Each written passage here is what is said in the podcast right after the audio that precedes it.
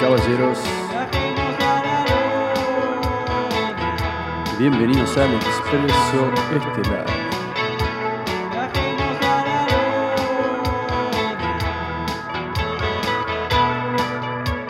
Con ustedes, esto es Comando Águila Lunar.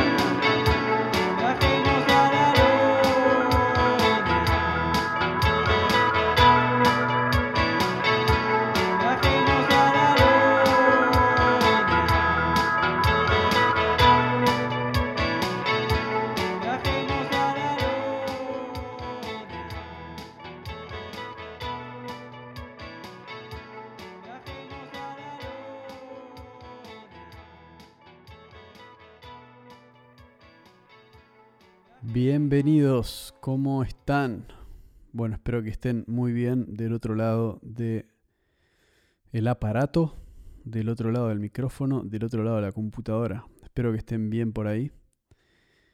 Este es el día martes 19 de julio de 2022 y son las 5 de la tarde y 40 minutos.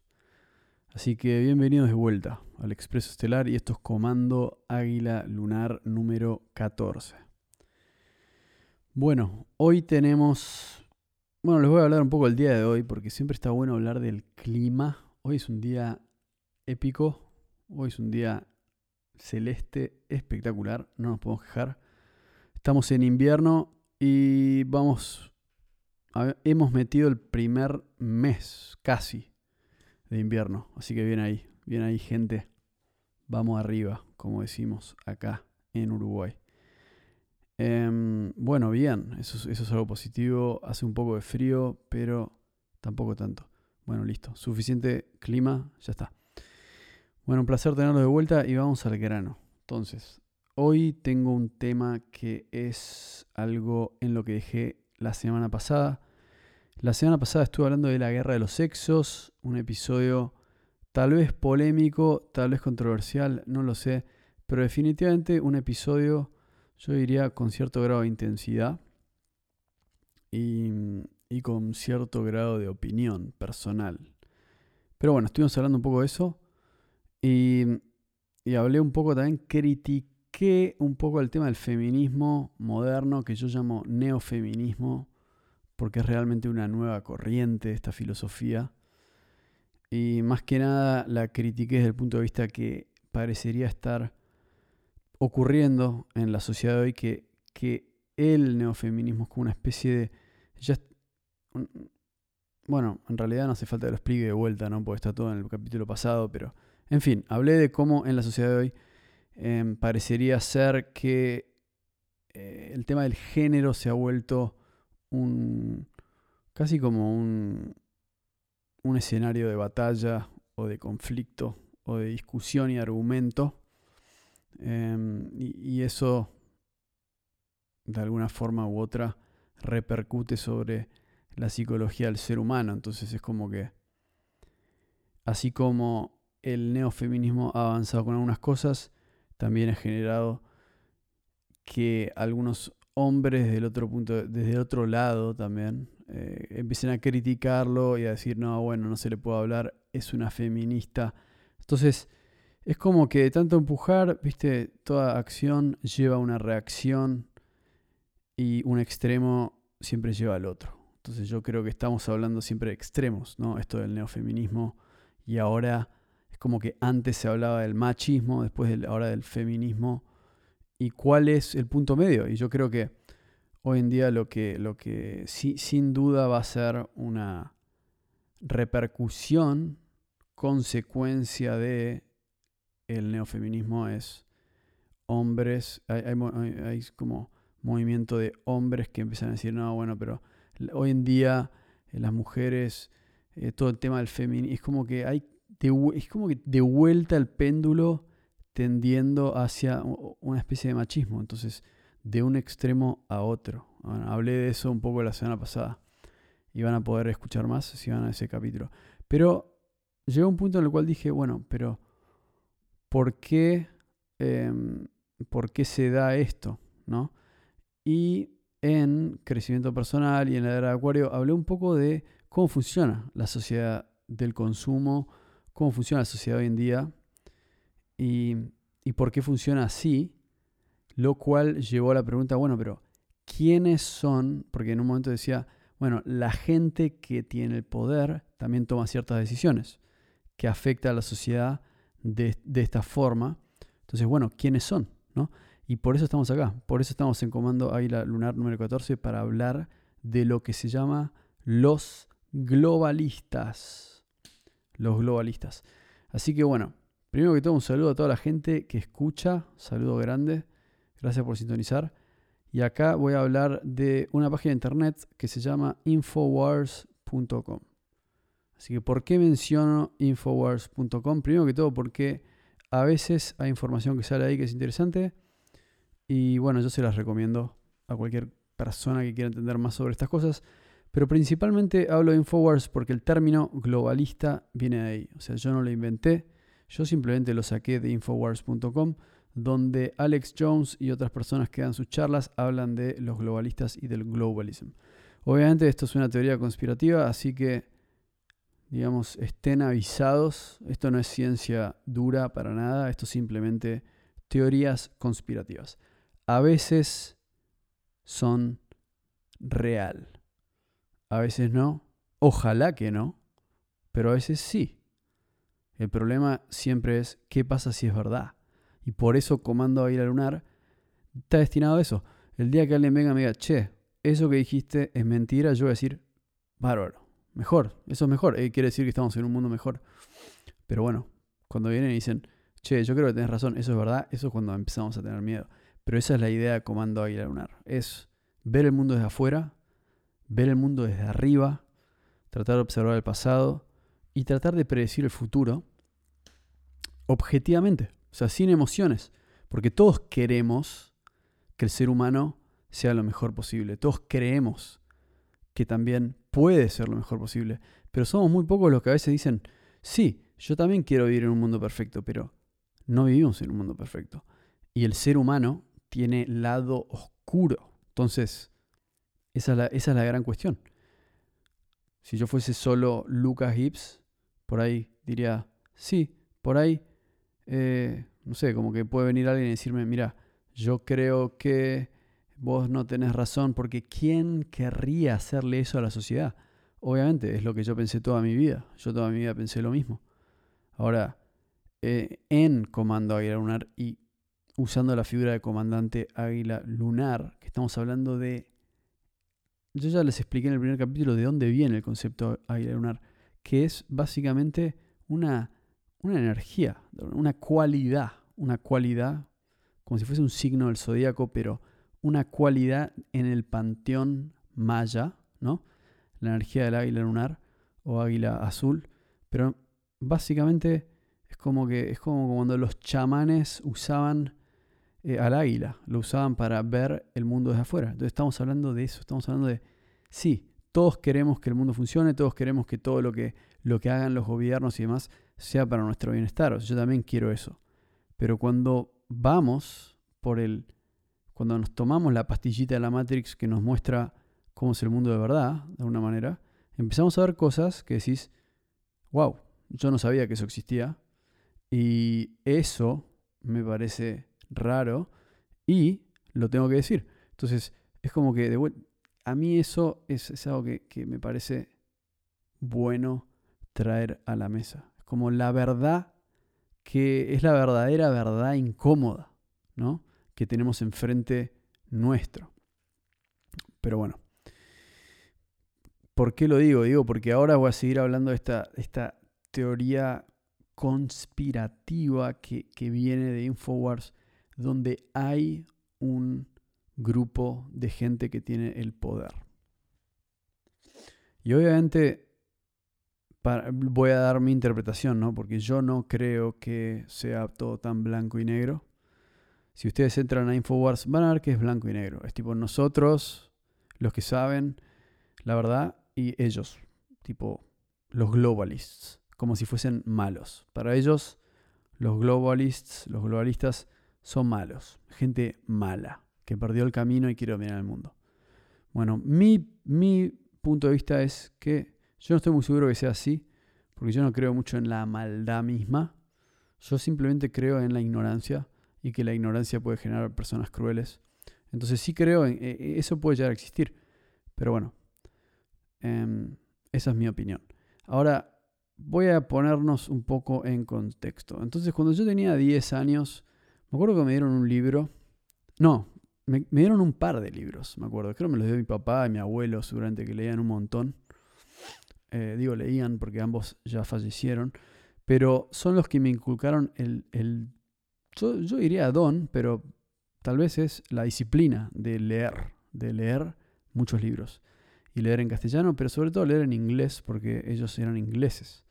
Entonces, uno de los libros que me dieron se llama The, The Hiram Key, que no espero que lo conozcan, que habla sobre los, los templarios, los caballeros templarios de la Edad Media y la búsqueda por el Santo Grial.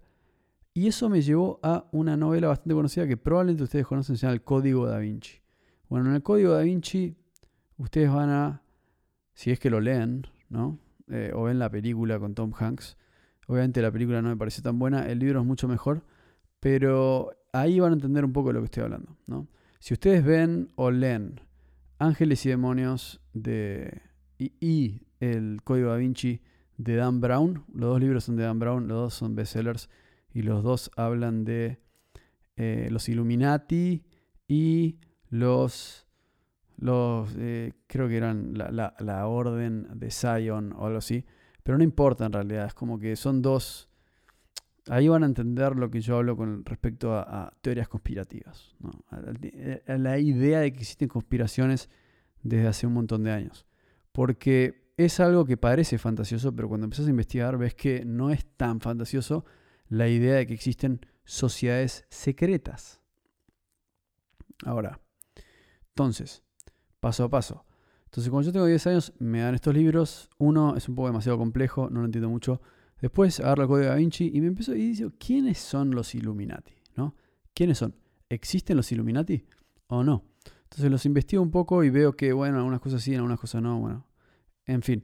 Pero vamos, entonces, fast forward varios años y acá estamos de vuelta hablando de algo que es parecido realmente. Es como a los 10 años me cayó una ficha que fue como, ok, es como algo, yo creo que cuando somos jóvenes nos guiamos mucho por la intuición. Y algo simplemente hizo clic. Cuando leí el código da Vinci hice clic en algo que fue, esto tiene algo de sentido. Es como que acá hay un mensaje interesante. En ese momento no se hablaba tanto del tema, pero también justo fue el tema de las Twin Towers.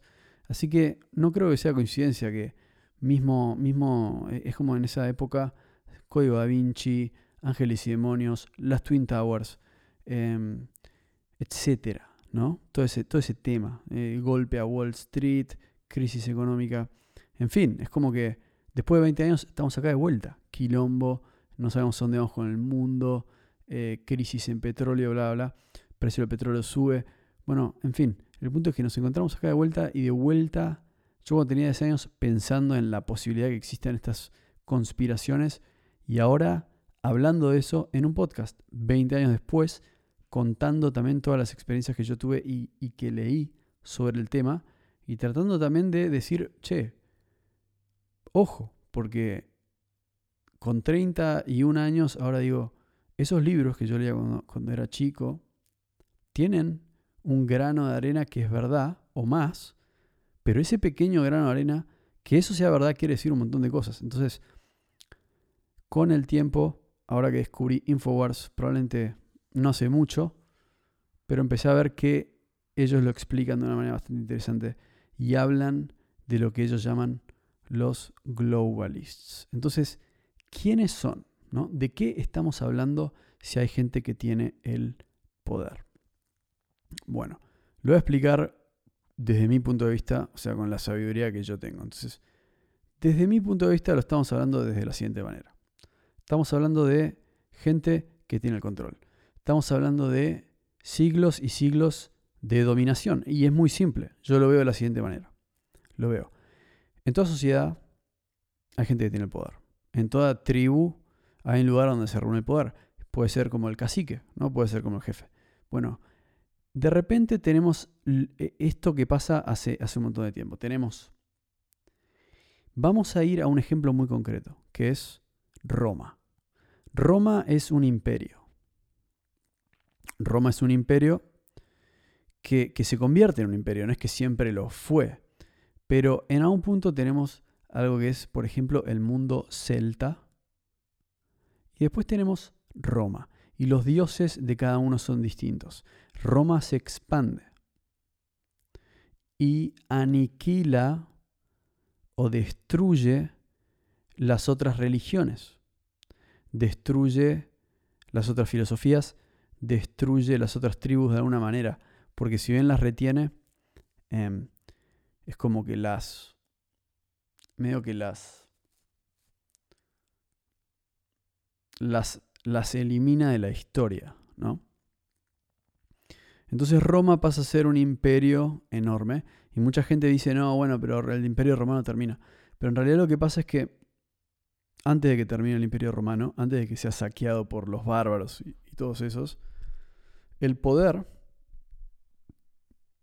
de Roma, del imperio romano, pasa a la iglesia. ¿Y cómo pasa eso? Bueno, eventualmente el emperador Constantino se bautiza, entonces ahora todos los emperadores se tienen que bautizar, bla, bla, bla. Entonces la, iglesia cristiana, que hay que pensar que eran básicamente, cuando empieza, eran 10 apóstoles en túnicas, unos hippies que seguían la palabra de un profeta que se llamaba Jesús, el Hijo de Dios, que es crucificado por el imperio romano. O sea, esa es la ironía. Em, esos, o sea, los descendientes, o sea, entonces Jesús antes de morir dice, ustedes van a ser mi iglesia. Nombra no sé cuántos apóstoles, no sé si eran 12, no me acuerdo. Eh, creo que a Pedro lo nombra como jefe de la iglesia, lo que sea. Pero estamos hablando de un grupo de gente. Estamos hablando de un grupo de gente en túnicas que representaba a los pobres y a los oprimidos. O sea, ninguno tenía ni una moneda de oro, ¿no? Estamos hablando de tipos que querían vivir tranquilos en que no les rompan los huevos, que no les cobren tributo de más, bajo sus propias reglas. Estamos hablando de revolucionarios, pacifistas, que creían en la palabra de Jesús que estaban básicamente en contra del sistema. O sea, eso, eso es lo que es la iglesia cristiana. Y a nadie le importaba la iglesia cristiana. Y de hecho, los, la, gente en el poder de ese momento era como, bueno, vamos a liquidarlos, vamos a crucificarlos, vamos a sacarnos este problema encima. Pero bueno, cuestión que evidentemente, eh, bueno, Jesús se hace famoso, la iglesia se hace famosa, empieza a tener cada vez más adeptos, crece, crece porque los ideales de la misericordia, la paz y demás, se ve que son aceptados por la sociedad de ese momento. Y acá está el tema que a mí me parece interesante, que es que siempre hay un personaje en todas las historias que es el malo de la película, el supervillano. El supervillano en la historia de Jesús es Judas. Judas Iscariote lo traiciona, bueno, ¿por qué lo traiciona? Bueno, porque es seducido por el diablo. O sea, por ahí es seducido por el diablo. Puede ser. Pero también es seducido por la plata. Es seducido por, no sé, alguna mujer, tal vez, alguna prostituta linda que estaba por ahí. Por ahí, por ahí el jefe no sé dónde le ofreció, che, juega, si vos lo vas a Jesús, te damos monedas de oro. No sé bien cómo es, pero el punto es que lo seduce el diablo en la historia de Jesús y lo traiciona. Así que Judas es el supervillano. Judas, Judas perdón, es el malo de la película. Entonces, lo que hay que entender es que siempre hay un malo en la película. ¿Y quién es el malo? Bueno, ahora voy a hablar un poco del Señor de los Anillos. Hay un malo. ¿Quién es el malo al principio? Y no estoy hablando de Sauron, ¿no? Esto es interesante porque vamos a poder relacionar al Señor de los Anillos con la historia de Jesús. Pero el punto es que Boromir, bueno, asumo que todos vieron la película o leyeron el libro, pero Boromir es como el traidor al principio, ¿no? Y bueno, muy bien no le va, obviamente. Pero el punto es que siempre hay un traidor en alguna película, siempre hay alguien que trabaja para el lado oscuro. Ahora, uno si es espiritual puede decir, no, bueno, porque hay una energía oscura en el universo, es la sombra, como en el Señor de los Anillos, todo el tiempo hablan de la sombra, la sombra. O Jesús, Jesús dice, no, el diablo, el diablo, hay un diablo, hay un demonio, lo que sea. Bueno, ok, pero estamos hablando como esas son visiones, ¿no? Como uno ve la sombra, el otro ve un demonio o un diablo. Y hay gente que, bueno, yo por ejemplo podría decir, yo no sé si está la sombra o el demonio, o sea, lo que sea. Mi visión es que existe el ego. El ego, porque tengo una visión más bien eh, budista de este tipo de temas. También taoísta, es como que no sé si existe la sombra o el demonio. Lo único que sé es que existe el ego. Y el ego es querer controlar. ¿Qué quiere decir eso? Bueno, supongamos que somos una sociedad, ¿no? Bueno, sí, lo somos. Entonces, hay gente que cree que tiene que ocuparse de ciertas cosas, ¿no? Y hay gente que cree que tiene que ocuparse de ciertas cosas que le conciernen a otra gente. Entonces, eso es, desde el punto de vista que yo pienso, es las ganas de querer controlar al mundo. Inconscientemente, realmente, porque no sé qué tan consciente es la gente de esa actitud, pero estoy hablando de ego. El ego es miedo a la muerte, miedo a la transformación, miedo al cambio. Gente con miedo. O sea, el ego es miedo. Y la gente actúa en base al miedo. Yo creo que si existe, como en Señor los Anillos, la sombra, la sombra es miedo. Eh, si existe el diablo, como dice Jesús, el diablo es miedo. Es alguien con miedo que quiere controlar al mundo porque tiene miedo de que si no lo controla, las cosas no le van a salir como él piensa que deberían salir. Así que eso es el principio de la historia acá, la existencia del el ego, ¿no? La existencia del el mal para la Biblia, cuando creo que es, no me acuerdo, creo que Caín, ¿no? Lo mata, no sé, como los hermanos que uno mata al otro. Bueno, porque le tiene envidia, bueno, ahí está. Ego, ego, si no tenés ego no tenés envidia. Si no tenés ego no te importa lo que hace el otro, es como lo aplaudís, bien, bien, muy bueno, chao. O sea, no te importa. Si no tenés ego, estás focalizado en tu vida y se terminó la historia. Si el otro tipo cortó su jardín o no, no te importa. Es su jardín. ¿Qué te metes en su jardín? ¿Entendés? Entonces, pero si tenés mucho ego, vas a decir, mi jardín está cortado, me tomé todo el trabajo del mundo de hacerlo, estuve toda la semana con esto, ahora te voy a pedir por favor que vos cortes tu jardín porque a mí me hace sentir incómodo. E, eso es miedo. Deja que la otra persona haga lo que se le cante el orto con su jardín, vos no te metas. Porque e, eso sería como aprender a vivir con otras personas. Pero bueno, entonces en la historia de Jesús hay un traidor, en Señor de ellos hay un traidor. En todas las historias hay un traidor y alguien malo, porque así es la naturaleza del universo. Entonces, en la sociedad de hoy en día, hay una figura mala. Bueno, vuelvo a donde estábamos antes y vuelvo a el Imperio Romano, ¿no? Según la historia de Jesús, de alguna manera, Pensemos que la historia de Jesús ocurre más o menos en el año cero para nosotros. Obviamente eso no está 100% verificado porque es difícil con todos los cambios de calendario que hubieron saber en qué año estamos, ni siquiera. Entonces no sabemos en qué año estamos. Y no sabemos en qué año pasó exactamente lo de Jesús. Pero pongamos que fue 100 o tal vez 100 antes de Cristo o 100 después del cero. Pero más o menos en esa época hay un status quo y el status quo es este imperio romano que avanza y gana batallas y demás.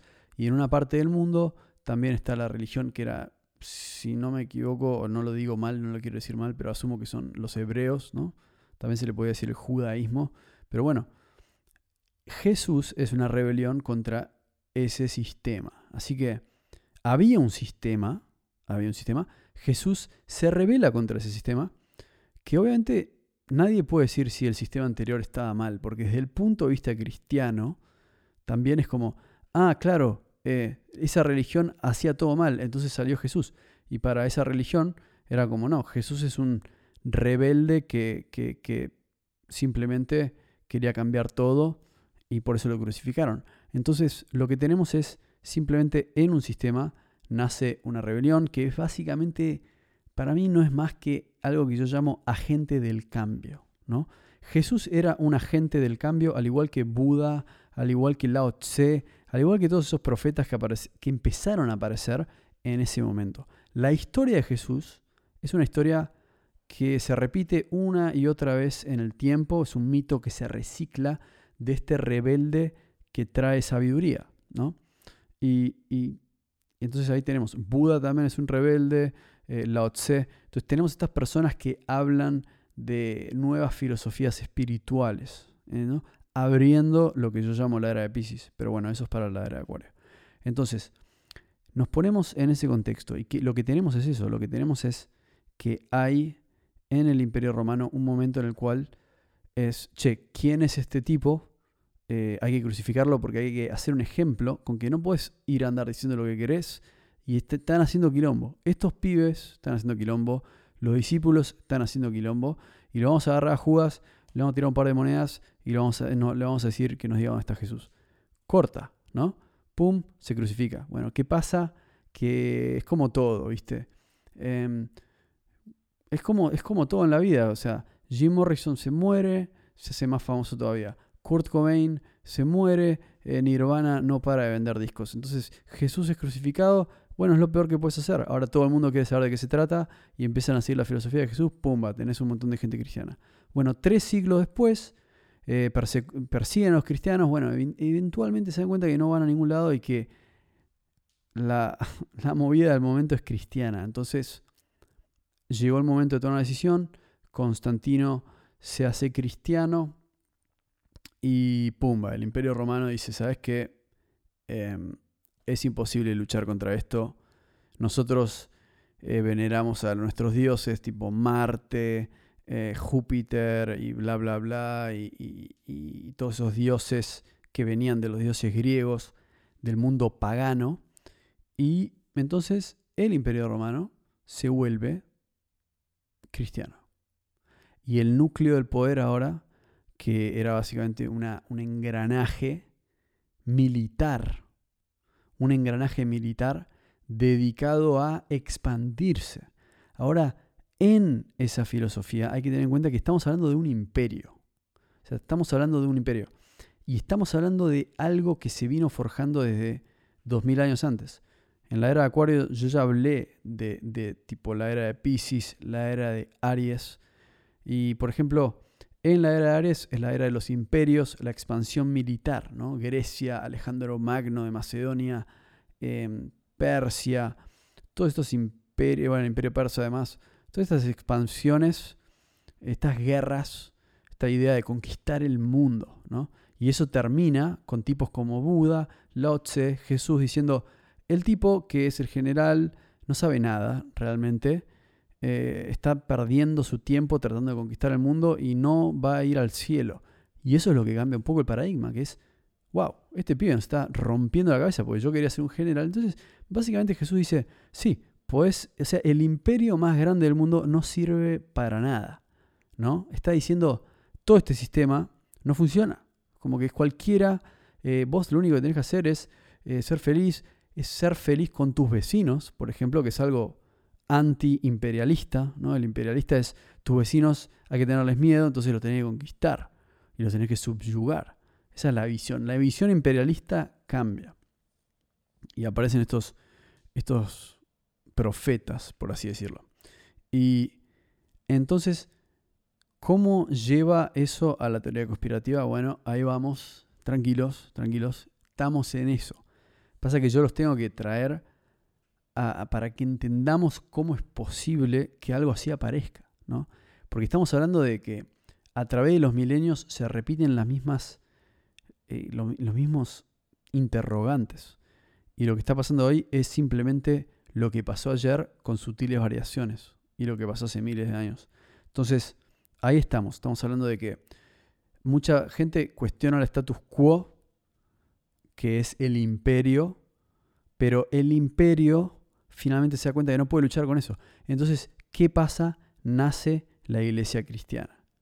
Es decir, ahora el emperador es cristiano. Se dan cuenta que la época de expansión imperial no solo se terminó, porque la gente ya no apoya eso, ya no le importa eso. Entonces se termina porque también hay crisis económica.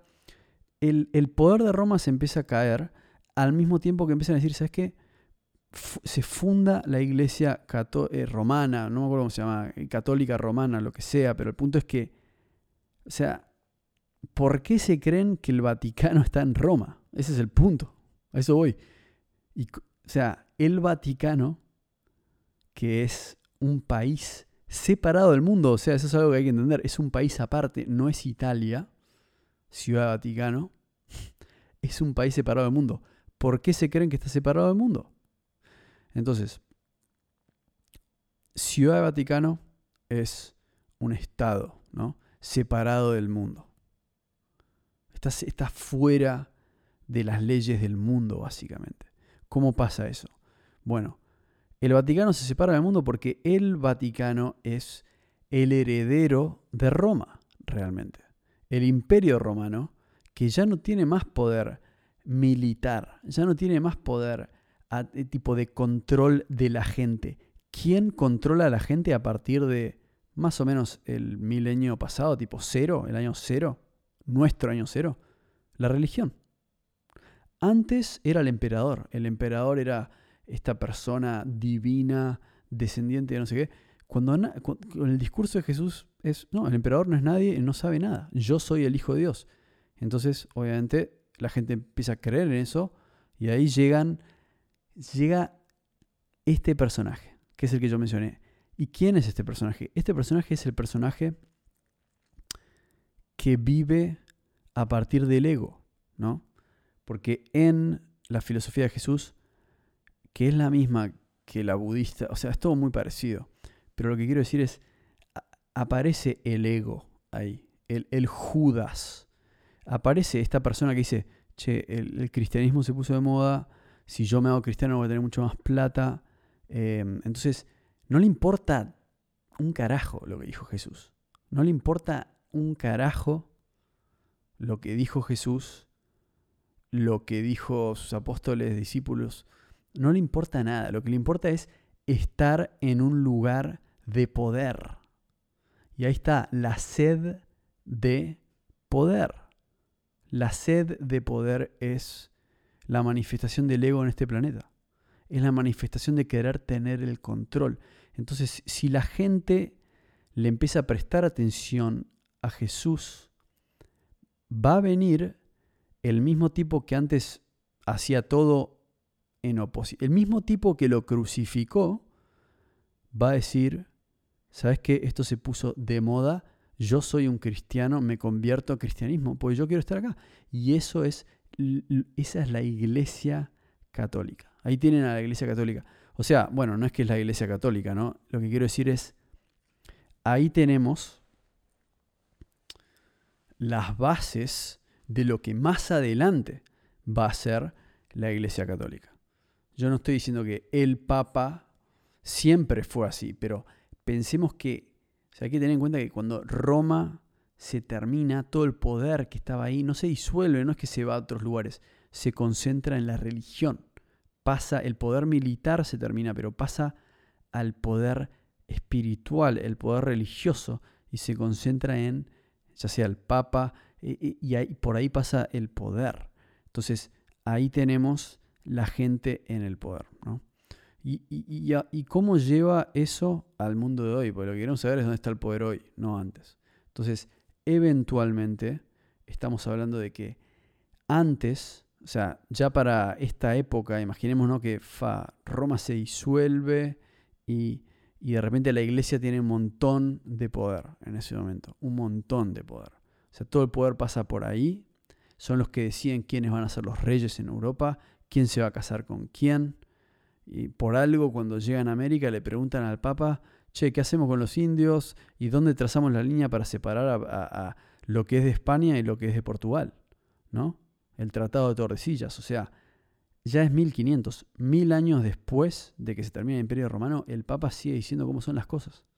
Entonces, Estamos hablando de que obviamente la figura del Papa es la figura predominante por ese milenio en términos de poder.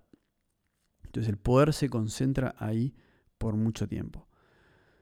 ¿Cómo llegamos al mundo de hoy y cómo se conecta eso con los globalistas? Bueno, eventualmente en el tiempo donde estamos parados hoy es que para mí la iglesia católica, la iglesia cristiana en su momento, era la manifestación de una visión que tuvo Jesús, obviamente, pero no es la manifestación que él se imaginó, porque los que llegaron primero a la fiesta o los que terminaron em, tomando control de la fiesta también eran personas interesadas en bienes materiales que también están relacionados al tema del ego, ¿no? Porque es como que mientras más tenés, em, más separado de la muerte vas a estar. Entonces ahí empieza el tema de yo quiero más, yo quiero más, yo quiero más. Entonces eventualmente tenemos la Edad Media, la Edad Oscura, donde la religión se expande por muchos países, es decir, por muchos lugares, como por ejemplo después se va a Inglaterra y el poder se empieza a concentrar en distintos lugares. Ahora, eventualmente, en algún punto, muchísimo más adelante, muchísimo más adelante, surge em, la, o sea, la nobleza y más adelante aún el tema de la revolución industrial y la burguesía, y es decir, se empieza a concentrar lo que, lo que es el capital, ¿no? Porque antes, si vos te llevas bien con la iglesia, eh, te llevas bien con el poder. Hoy en día eso ya no es más así. Y hoy en día lo que tenemos es, si vos te llevas bien con la gente que tiene el capital, el poder, la plata, eh, te vas a llevar bien con la gente que tiene el poder, porque es básicamente lo mismo. Pero en algún punto de la historia, lo que tenemos que ver es que en todos los movimientos, en todos los siglos, en todos los milenios, hay gente que quiere tener control. Eso que pasa cuando aparece la Iglesia Católica, eso que pasa, pasa todo el tiempo. Siempre que hay una revolución y se libera algo, eventualmente llegan a la fiesta de los que quieren tener el control de la fiesta. ¿Entendés? Algunos arman la fiesta, algunos arman las ideas, algunos plantean las cosas nuevas. Pero ¿quién llega después? La gente que quiere tener control. Esa es la gente de la que estamos hablando. Esos son los globalistas. A ver si estamos de acuerdo. Cuando Nikola Tesla empieza a decir, che, hay una energía que podría ser gratis y abastecer a todo el mundo, muy bien, perfecto, pero vos quedate tranquilo que va a llegar alguien de algún lobby del desarrollo de la energía y va a decir, muy, muy lindo esto, pero esto no lo podemos, no, no lo podemos hacer. ¿Por qué? Porque si lo hacemos, nosotros vamos a perder plata. Vamos a perder poder. Estamos hablando de esa gente, de la gente que no se quiere quedar afuera, que no se quieren quedar afuera del negocio. Entonces va a decir, muy lindo esto, muy, muy... Y ahí tenemos, eso es lo que llaman en Infowars los globalistas. La gente que no está pensando en la trascendencia del ser humano, el desarrollo de la conciencia, que los pobres se hagan más ricos, sino que está diciendo, mira, a mí no me sirve que los pobres se hagan ricos. A mí me sirve que sigan siendo pobres. O sea, a mí me sirve que sigan ahí comprando mis productos. Y vos le decís, bueno, pero ¿no te parece que tu producto les hace mal o los hace más pobres? No importa. O sea, yo digo, ¿no te parece que eh, esta publicidad los va a hacer más estúpidos? No me importa. O sea, yo necesito que estén ahí para que me sigan comprando productos. Bueno, pero te estás cagando en ellos. Vos sos un tipo que tiene todo. Bueno, pero yo quiero más y el mundo es libre y es así. Entonces, eso es lo que llaman los globalistas. Ahora, en el mundo de hoy, globalista quiere decir básicamente control de las corporaciones alrededor del mundo. Yo creo que hoy es bastante fácil ver dónde está el poder. O sea, el poder está en las grandes corporaciones. Obviamente está en muchos lugares a la vez, pero si alguien viene y me dice, no tenés ni idea, o sea, si vos estás en el gobierno, vos tenés, el presidente tiene el poder. Hay gente que piensa que los presidentes tienen el poder. O sea, eso ya de por sí es una fachada, o sea, eso es una falacia. O sea, los partidos políticos, los candidatos a presidentes reciben donaciones de corporaciones para hacer sus campañas. Seguramente ustedes deben saber mucho más de esto que yo, pero a mi entender, le den favores a gente. O sea, si viene una empresa como, no sé, vamos a decir, McDonald's, que obviamente no es McDonald's, pero podría ser cualquier otra, y viene y dice, che, yo te voy a poner plata para la campaña política, muy bien, nada, o sea, no te voy a decir nada, pero obviamente yo te voy a poner esta plata Después, no me andes pasando leyes contra la obesidad, ¿no? ¿No? no romper los huevos con eso. Estamos hablando de ese sistema. Entonces el sistema democrático, de democrático, tiene bastante poco. Porque cuando vos tenés a alguien, entre comillas, electo por la gente, y, la gente piensa que, que esa persona va a cambiar algo en su, su beneficio, o sea, con el tiempo te empezás a dar cuenta que que tus intereses no son tan importantes como los intereses de otras personas.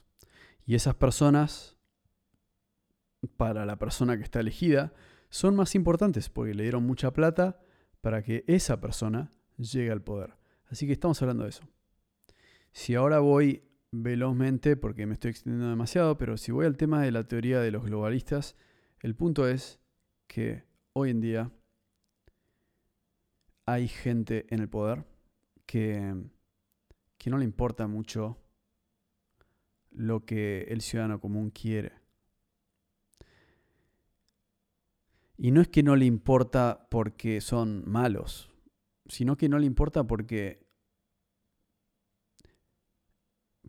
yo creo que puede ser por varios motivos. Uno de ellos es que porque no saben lo que la gente quiere. Porque no saben nada de lo que es ser un ciudadano común. Y ellos piensan, o sea, hay gente que piensa que los ciudadanos comunes son inferiores, que por tener menos plata son inferiores.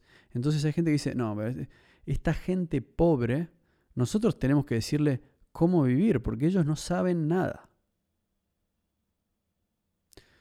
Entonces, eso es lo que yo llamaría los globalistas. Y los globalistas en gran medida son gente que tiene puestos de poder en generalmente hoy en día estamos hablando de la Organización Mundial de la Salud, el Foro Económico Mundial. Según Infowars, y de vuelta, esto es una teoría conspirativa, están avisados, pero según Infowars, ahí es donde se concentra el poder. La Organización Mundial de la Salud y el Foro Económico Mundial. Ahora, si eso es verdad o no, yo no lo sé, pero eso es el punto. O sea, ahí es donde se concentra el poder, y por poder digo la toma de decisiones. Si la gente que está ahí dice, ¿sabes qué? volvemos a la mascarita, entonces tu policía dice, volvemos a la mascarita. Y tu policía, o sea, la gente, la policía que está en tu barrio, no le importa lo que decís vos, a pesar de que es tu barrio. Le importa más lo que le dice su jefe. Y su jefe responde a el ministerio. Y el ministerio responde a el Estado. Y el Estado responde a el presidente. Y el presidente responde a, ustedes lo, Ustedes adivinaron a la Organización Mundial de la Salud y al Foro Económico Mundial. Así que ahí está el tema. Según Infowars, ahí está el poder. ¿no? La Organización Mundial de la Salud, el Foro Económico Mundial, gente que tiene millones y millones de dólares y la verdad que no le importa mucho lo que le pasa a Juan Pérez vendiendo verduras en la esquina. No le importa. O sea, no ellos piensan en otras cosas. Ahora, si me preguntan a mí, yo no sé qué tanta verdad hay en eso. Entonces, si me dicen, bueno, pero, pero entonces, ¿por qué lo explicas? Porque siento que hay algo de verdad en eso. Sí siento que hay gente que simplemente está en contra del cambio. Eso sí. Si hay gente que, que, es mala en el mundo, no lo sé, pero hay gente que le tiene miedo al cambio, eso sí sé que es verdad. Y yo creo que hoy yo llamaría los globalistas a la gente que le tiene miedo al cambio, a la gente que quiere tener el control, a la gente que cree que, por ejemplo, que dicen, no, sí, porque em, hay que darle iPhones a los chicos porque es lo que se viene y es inevitable, es lo que se viene, tenés que estar al día con la tecnología. Yo a esa gente le digo, no. Le digo, no. No. O sea, no estoy de acuerdo con eso. No le voy a dar un iPhone a un, a un nene de dos años le va a hacer mal al cerebro.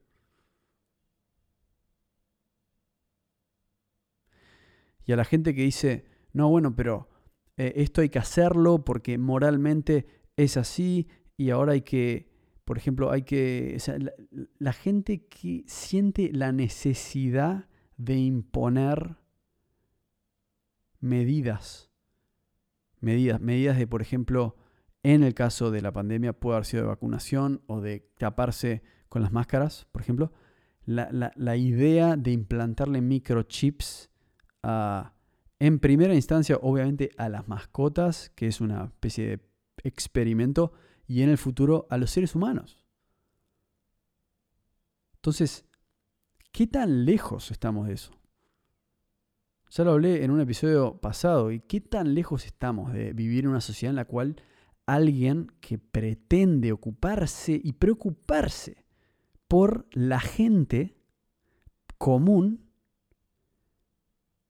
venga y diga, yo lo que necesito ahora es que ustedes se pongan microchips o que ustedes ni siquiera sepan qué pasa cuando entran a internet, entran a una página y ponen acepto. No, no tienen idea. O sea, que la gente no sepa que toda su información la tiene el gobierno y el Estado. Que no sabemos ni siquiera dónde va a parar.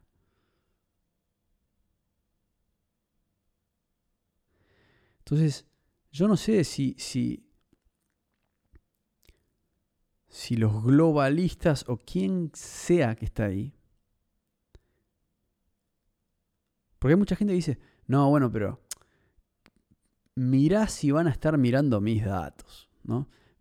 ¿Quién soy yo? No, no es que soy Michael Jordan, ¿viste? ¿Qué les importa lo que yo creo? Pero es al revés. Vos estás entregando tus datos gratis y a ellos les viene bárbaro. Y cuando digo ellos, ¿quiénes son? La gente que está llenándose los bolsillos. Y acá es un tema porque sé que hay gente que me diría, bueno, pero ¿Qué sos? ¿Un comunista? ¿Ahora? ¿Está mal hacer plata? No, no está mal hacer plata. Está mal hacer plata cuando eh, a expensas de que el otro pierda todo. Eso sí, está mal hacer plata sin un, un, compás moral. O sea, está mal hacer plata sin pensar en el resto del mundo. Eso sí está mal. Yo creo que eso está mal. O sea, en la pandemia, que alguien se llene los bolsillos mientras la gente no puede salir a la calle a laburar por e-, ese absurdo. no tiene sentido. O sea, que alguien, no, que alguien me diga que eso es absurdo. Es como que es muy simple. Es como jugar al Monopoly y, te, cagan cuando empezás. Te dicen, bueno, vos, vos vas a empezar con menos plata. O sea, y te cagan. Bueno, ok. Eh, es como estar en el medio del partido del Monopoly y de repente decir, ¿sabes qué? Eh, los ferrocarriles no suman, no, no, vale más. Todos los ferrocarriles, o sea, si yo caigo en ferrocarril no pago. Porque eh, emergencia. Es exactamente como decir eso. O sea, vivimos en un juego. Este es el juego de la vida. Y esta idea de, no, bueno, ahora las farmacéuticas y los millonarios se van a hacer más millonarios. Y bueno, el ciudadano de clase media y no va a poder ir a laburar. Lo lamento. O sea, ¿qué esperaban que pase? Obviamente íbamos a entrar en una tremenda crisis económica. Es, obvio eso. No, hay que ser un genio para darse cuenta de eso. O sea, el millonario se puede permitir quedarse en su casa. No pasa nada. Puede vivir, o sea, yo no sé si ustedes saben esto, pero digamos, un millonario puede vivir años sin laburar, realmente. Tener millones de dólares, o sea, no te hace falta hacer mucho realmente. Ahora, si vos llegas mes a mes con lo que tenés, en una semana te puedes ir a la quiebra. En un mal mes te puedes ir a la quiebra. Imaginemos en un mal año. Entonces, ahí está el tema, realmente. Ahí está el tema. No estoy en contra de hacer plata. Estoy en contra de hacer plata mientras el resto del mundo se va al carajo.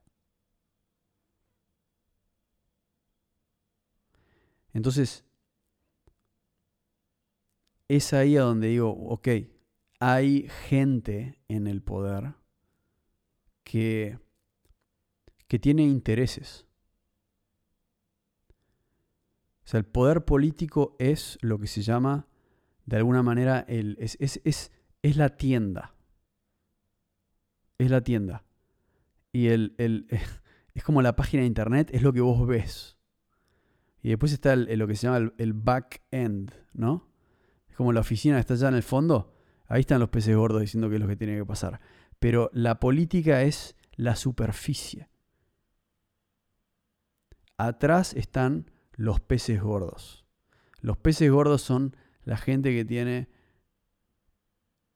la plata. Y la plata, lo que quiero decir es la plata en términos de quién maneja el petróleo, ¿no? Por ejemplo, ¿quién maneja el petróleo?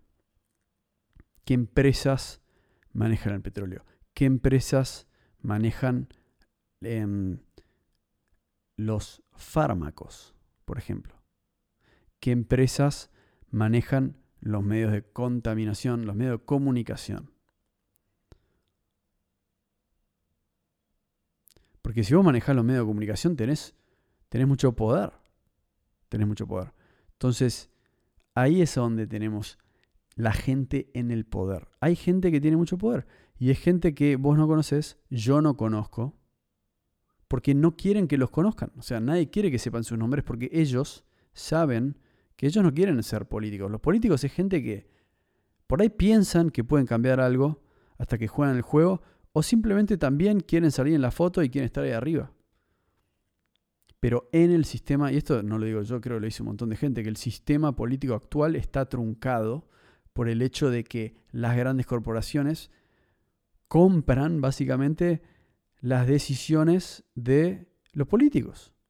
O sea, les pagan viajes, les pagan casas. Eso es corrupto.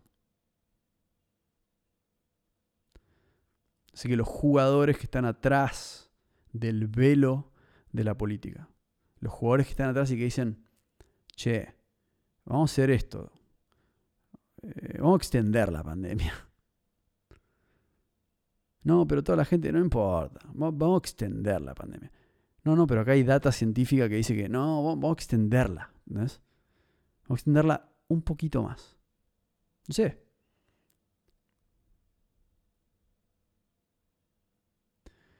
Entonces, yo no sé por qué pasa eso. De vuelta, para mí es el ego, la gana de controlar al mundo. Hay toda una idea de que, por ejemplo, Bill Gates es parte de estos globalistas, ¿no? De estos globalistas que supuestamente se juntan todos los años en, no sé, en un lugar, en un bosque y hacen rituales.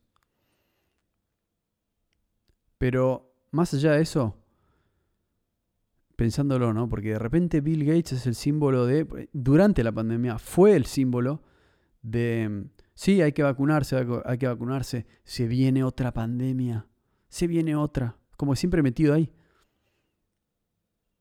Y también fue el símbolo de los anti-vaxxers, era tipo, abajo Bill Gates, abajo Bill Gates.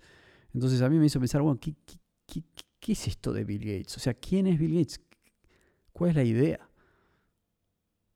O sea, ¿qué tiene ahí? Y, en mi, y esto con esto voy cerrando el capítulo, pero mi opinión es que, y esto lo leí en un lugar y me quedó muy grabado en la mente, que, y lo entiendo, ahora entiendo por qué un Bill Gates puede realmente querer, em, puede querer más de lo que tiene, o sea, tiene toda la plata del mundo tiene, bueno, toda la plata del mundo no, pero tiene un gran pedazo de toda la plata del mundo. O sea, no sé, o sea, debe tener más, más plata que toda África. Puede ser, no sé, me imagino, ¿no? Por ahí estoy diciendo estupideces. Pero, ¿sería posible que Bill Gates alimente a todo un país? No lo sé. Pero bueno, más allá de eso, o sea, el punto no es ese, el punto es, hay toda esta idea de que no, Bill Gates bueno, mucha gente al principio era, no, Bill Gates eh, tipo, nos vino a salvar a todos. Bueno, no, no sé. yo no creo en eso porque tampoco es que. Yo no creo que sea el interés de nadie salvar a. O sea. En fin, no importa, pero el punto es. Estoy analizando esta idea de que Bill Gates es como parte de este, este elite globalista. Ahora, y yo no creo que el tipo sea malo, porque muchas teorías dicen, no, Bill Gates es malo, Bill Gates es malo. Yo no creo en eso. Yo lo que sí creo es en que entiendo por qué un tipo así quiere más. Quiere más. O sea, ¿qué quiere un tipo así? Un tipo que lo veo en gente que conozco, o sea, en gente que veo todos los días. Si vos viviste toda tu vida pensando que tenés que ser el mejor, que tenés que tener más plata, que tenés que ser mejor que tus competidores. O sea, Bill Gates, estamos hablando del tipo que trajo las computadoras. O sea, obviamente igual, de todos modos, va, trajo las computadoras. En realidad desarrolló Microsoft, ¿no? Que, que, dicho sea de paso, no estaríamos acá con este podcast sin esas ideas. Así que, bien. Pero para mí, hoy, el tipo es como que está... Creen que saben algo, creen que, creen que saben más que la gente común. Y ahí es donde se equivocan. Por lo que yo entiendo, tipos así lo que quieren es el reconocimiento de la gente. Como que un Bill Gates que quiere, quiere un premio Nobel. Eso es lo que yo escuché. Quiere un premio Nobel de la Paz. Es como que con eso Bill Gates sería feliz. ¿Por qué? Porque con la plata que tiene no le alcanza para ser feliz. Billones de dólares y el tipo necesita un premio de la paz. Entonces, ¿qué hace? Le regala vacunas a todo Kenia. A pesar de que en Kenia le dicen, bueno, acá es un ejemplo, ¿no? Estoy siendo un boludo porque en realidad eh, eso es una un ejemplo que yo inventé, pero se entiende. En la India, por, por ejemplo, Bill Gates fue a dar vacunas. O sea, cuando vos querés probablemente el Nobel de la Paz, por ahí inventás cosas como para ganarlo, ¿no? Así que la gran pregunta es si todo este cuento ¿Será para que el tipo tenga un premio Nobel? Nunca lo había pensado a este nivel, pero imaginémonos que sí, que realmente el tipo se quiere ver como un salvador, porque desde que empezó la pandemia, Bill Gates en todos lados, Bill Gates en todos lados, pandemia, pandemia, usen esta vacuna. Mucha gente como, no, no, gracias, no me quiero vacunar. No, hay que vacunarse. No, pero, o sea, mm, bueno, arrancamos con todo eso de vuelta, pero al final del día quiénes son los globalistas y parecería ser que son unos niños. ¿No? No sé, yo lo veo así. Quiero un premio Nobel, quiero que me reconozcan. Ego, ego. Necesidad de que te reconozcan, necesidad de que te aprecien. Necesidad de estar en el ojo público, que la gente diga, mira, mira, mira qué bien este tipo, y está eh, diseñando las vacunas. Mientras la mitad de la población dice, ¿qué carajo es esto? Dejen no salir. Estamos cada vez más pobres. ¿Qué es esta estupidez? Entonces, para toda la gente que se olvidó del tema, mi argumento final con respecto a todo este tema es, hoy tenemos tremenda crisis económica por las medidas estúpidas que se tomaron durante la pandemia las medidas estúpidas donde aparecieron todos estos personajes enfrente de la cámara y tuvieron sus 15 minutos de, uy, sí, no, va, 15 minutos, llevan dos años. Y ahora estamos acá. Así que ahí, hacia ahí nos llevan estos personajes. Ahora, si es a propósito, no lo sé, yo no estoy seguro de eso, pero lo que sí sé es que a propósito o no, estamos en un lugar que es consecuencia de las decisiones que se han tomado y en esas decisiones han tenido mucho que ver quiénes, las grandes corporaciones. Las grandes corporaciones y lo que se ha denominado como la élite globalista o global. Así que con eso cerramos el capítulo de hoy que se hizo un poco largo, pero ahí estamos. Gracias, nos vemos la próxima.